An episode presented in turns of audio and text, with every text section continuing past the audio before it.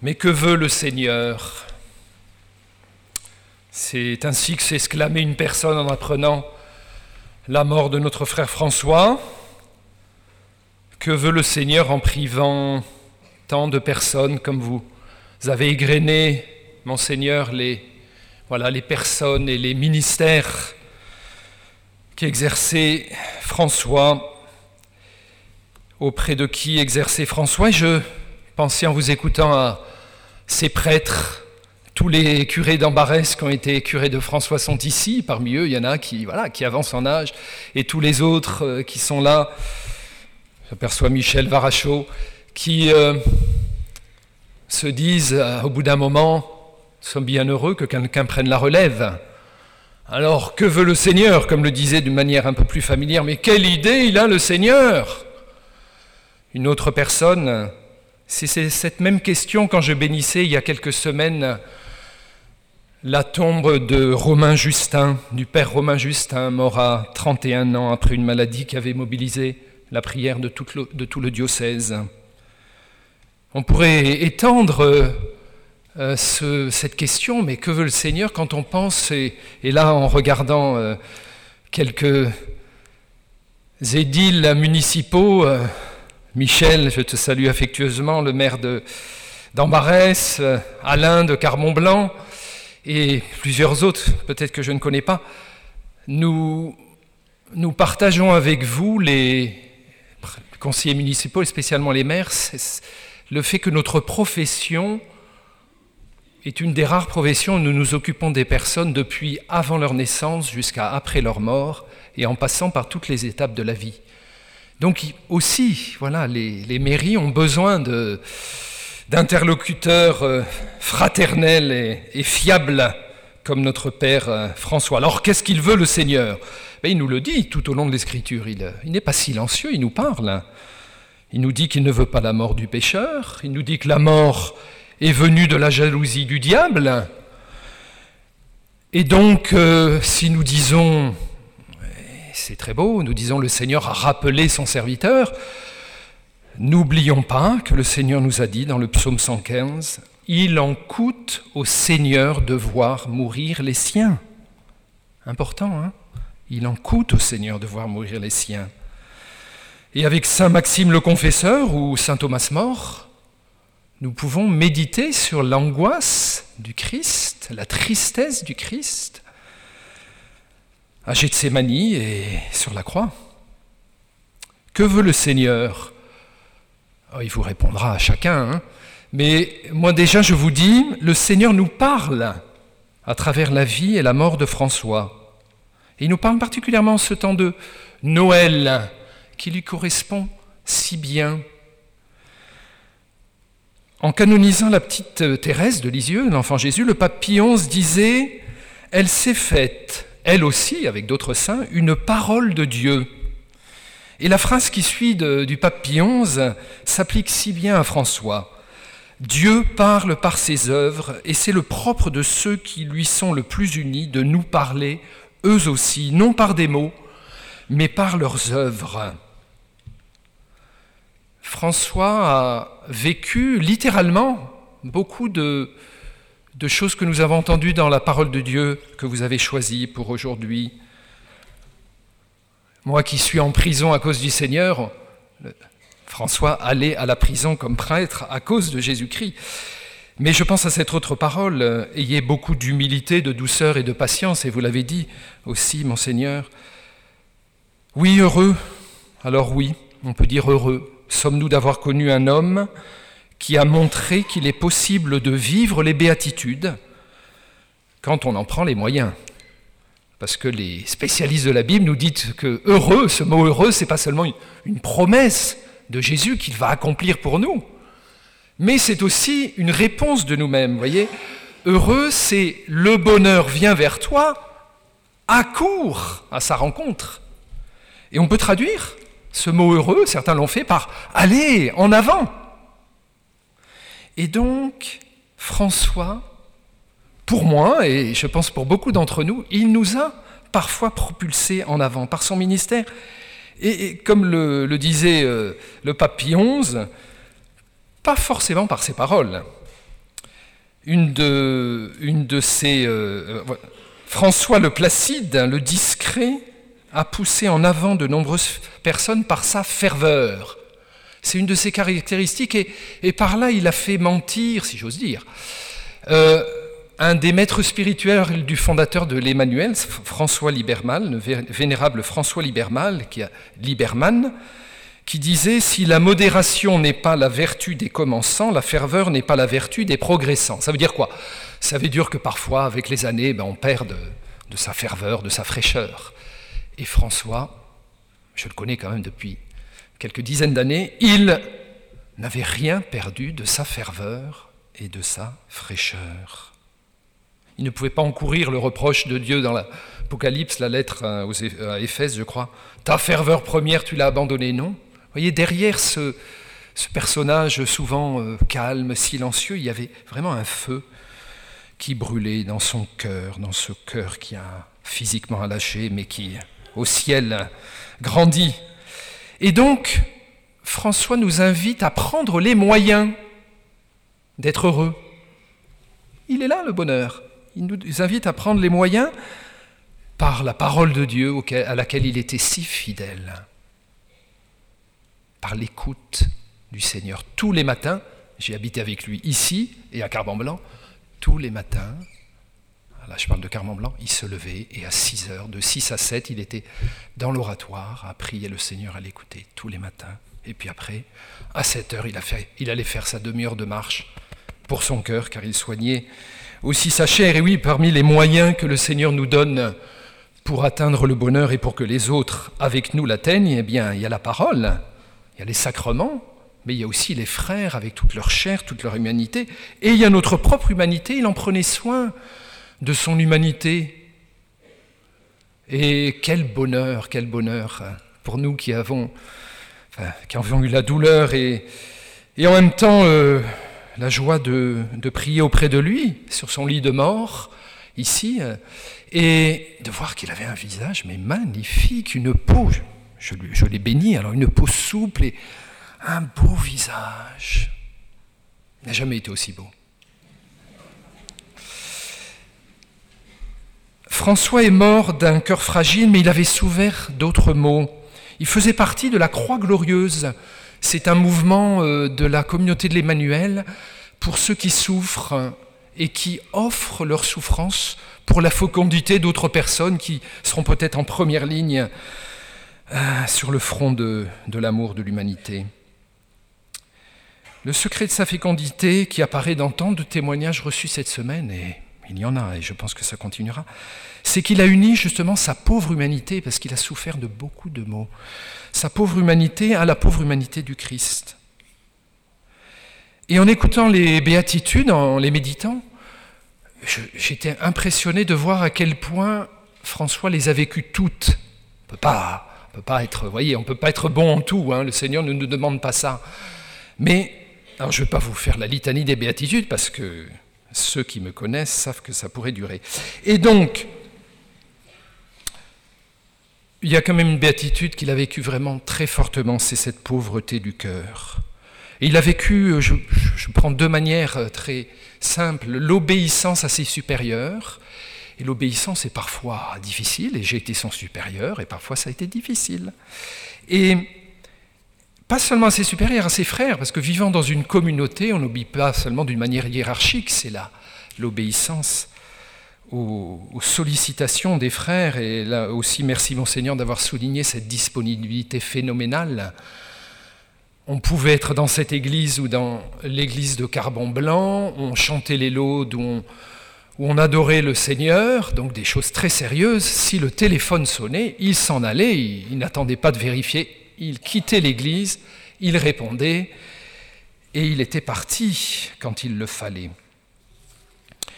Il a été aussi donc euh, euh, un pauvre de cœur en acceptant justement ses limites et sans que cela l'enferme ceux qui sont venus euh, à la louange du matin ici, ou à Carbon-Blanc, ou peut-être ailleurs, remarqué qu'il n'était pas, il n'avait pas forcément une voix magnifique. Et avec son frère euh, aimé Franck Prima, tous les deux rivalisaient dans les, dans les tons, les demi-tons, les quarts de ton, enfin toutes les choses. Et je ne vous parle pas du rythme, je ne sais pas comment nos frères guitaristes arrivaient à, le suivre, parce que il avait beau avoir une difficulté considérable avec le, chant, alors il était le premier à vous lancer dans la louange. Vous voyez, il ne, il ne disait pas ⁇ Oh, il y a un autre qui sera meilleur que moi ⁇ non, pouf, il partait et on le suivait. Et le fruit de cette humilité, de cette persévérance, c'est que nous l'avons vu devenir meilleur. Et nous l'avons entendu avec une voix juste. Bon, pour le rythme, ça sera dans le ciel, mais une voix juste, merveilleuse, voyez. Hein euh, et cela et bien d'autres infirmités qu'il pouvait porter, je pense, si, je termine avec une autre infirmité, si j'ose dire, hein, c'est dur de parler comme ça, surtout quand on fait l'homélie. François avait beaucoup de mal avec les homélies. Certains l'ont entendu euh, bégayer, euh, moi je pensais à Moïse, mais il suffit pas de penser à Moïse, il faut tenir jusqu'au bout.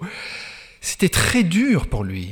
Pourtant, il était cultivé, il lisait, il était passionné d'histoire, de, de, biographie, il travaillait ses homélies, mais alors devant le micro, ça pouvait être laborieux.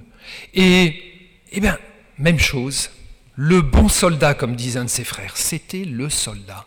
Il partait au combat, et là encore, on n'a pas trop l'occasion d'entendre les homélies des frères, prêtres, puisque en général on est seul à, présider, mais les quelques fois où j'ai pu l'entendre ces, derniers temps, ah, c'était tellement plus fluide, il avait pris, tellement d'assurance. Vous voyez, le fruit de la persévérance. Et donc je vois vraiment une leçon pour, euh, pour ceux qui doivent discerner les vocations et qui doivent faire éclore les vocations, c'est-à-dire d'abord les familles.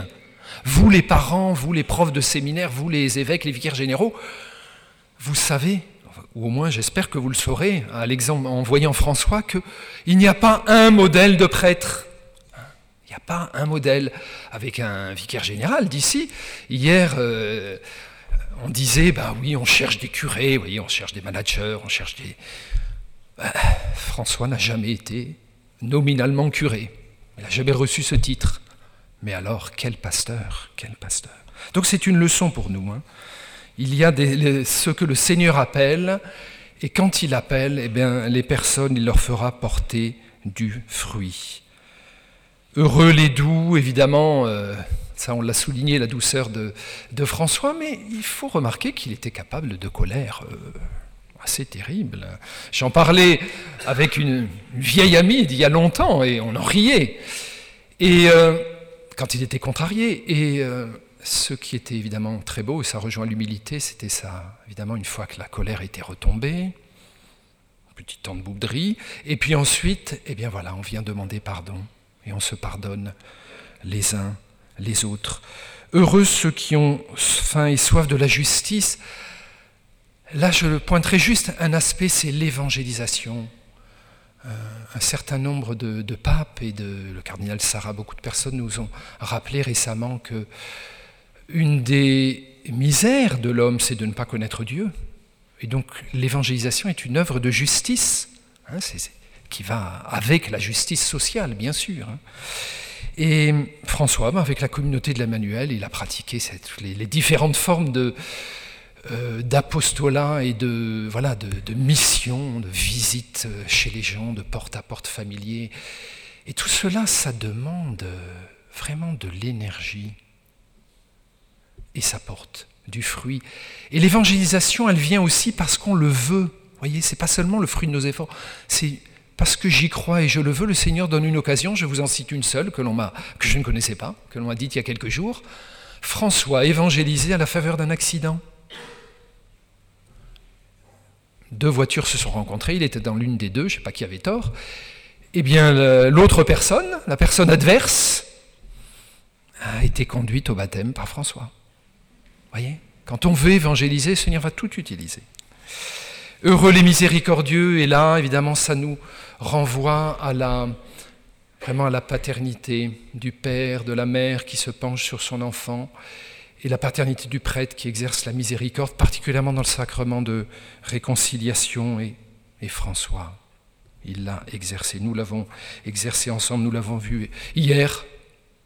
Un prêtre me disait, il a été mon confesseur, et un autre disait, ah moi aussi, je me suis souvent confessé à lui. Il y a dépensé beaucoup d'énergie. Heureux les cœurs purs, c'est probablement une des choses qui, une des béatitudes qui va le mieux à François. Et ça va avec l'esprit d'enfance, un hein, esprit d'enfance qui n'a rien à voir avec la, puérilité ou l'immaturité. Saint Paul nous dit bien que quand on devient adulte, il faut abandonner hein, des choses de l'enfance.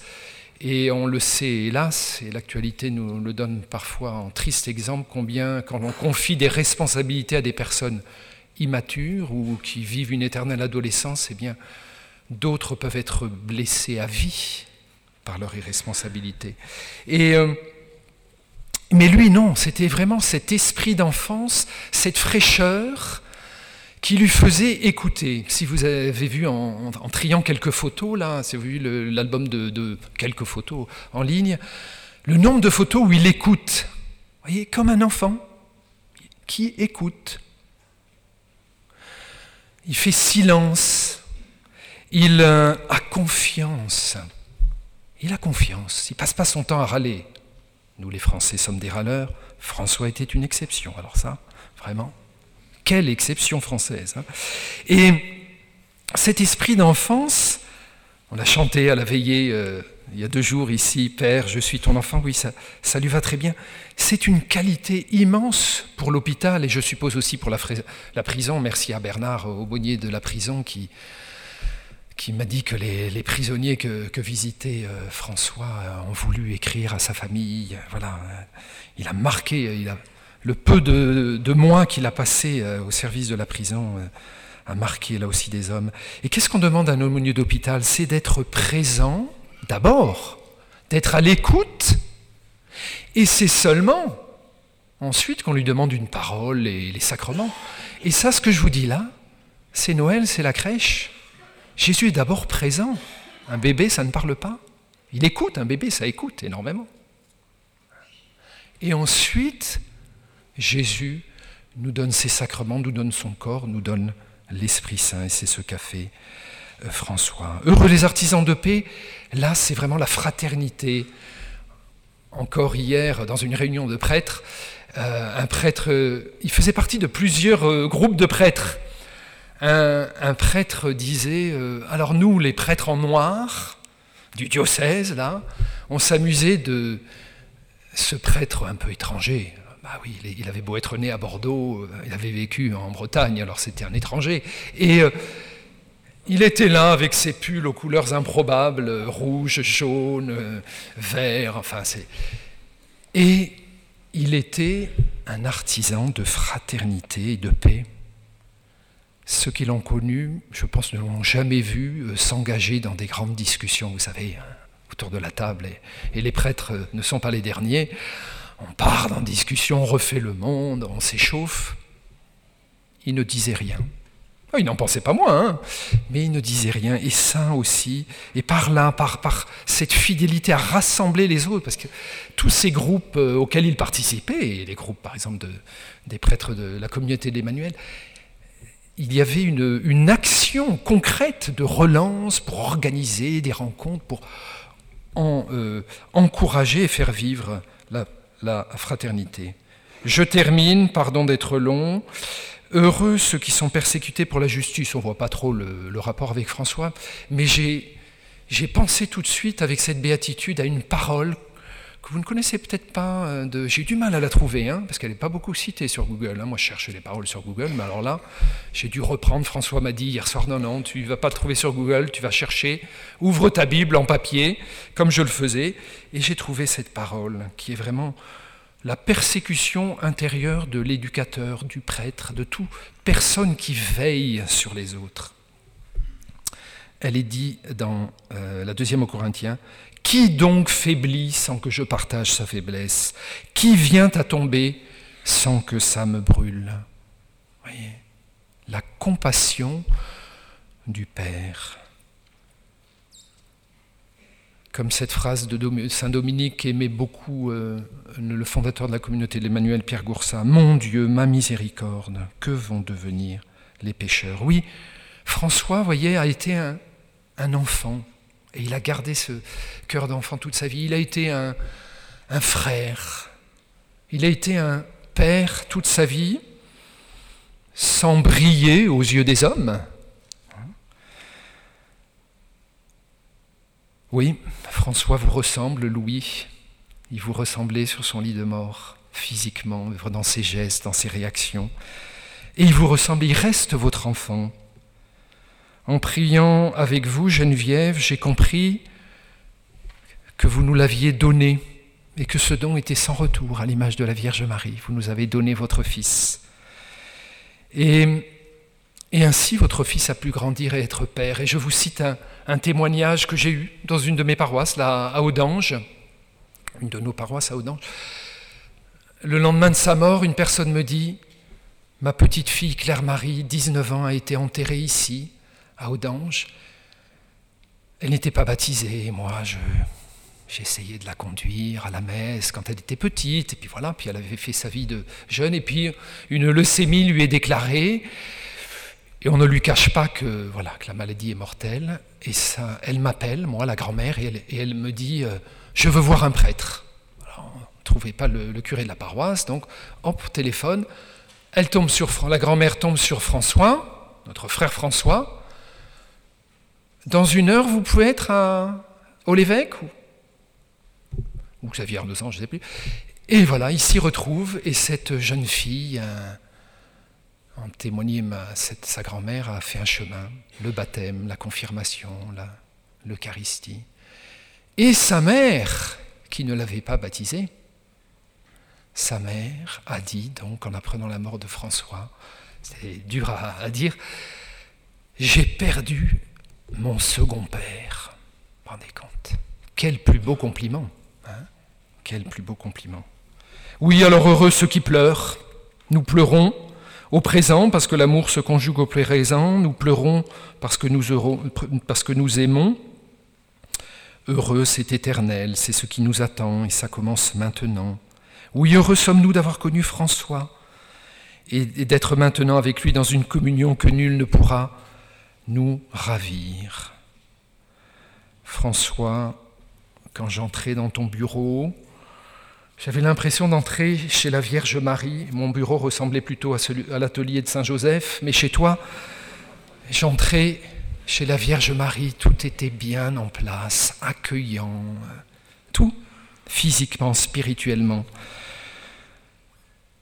Parce que tu as été un bon fils, pas seulement de tes parents, mais de tous ceux qui t'ont formé. Je pense à son chef scout envers qui il avait une gratitude énorme et qui est là parmi nous ce soir, comme vous ne le connaissez pas, personne ne va se retourner, et, euh, et qui se trouve que c'est devenu aussi un de mes amis.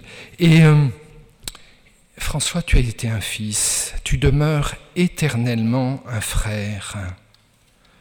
Puisses-tu devenir de plus en plus un modèle, puisses-tu devenir, à ta place, de plus en plus notre Père, François Touvard. Amen.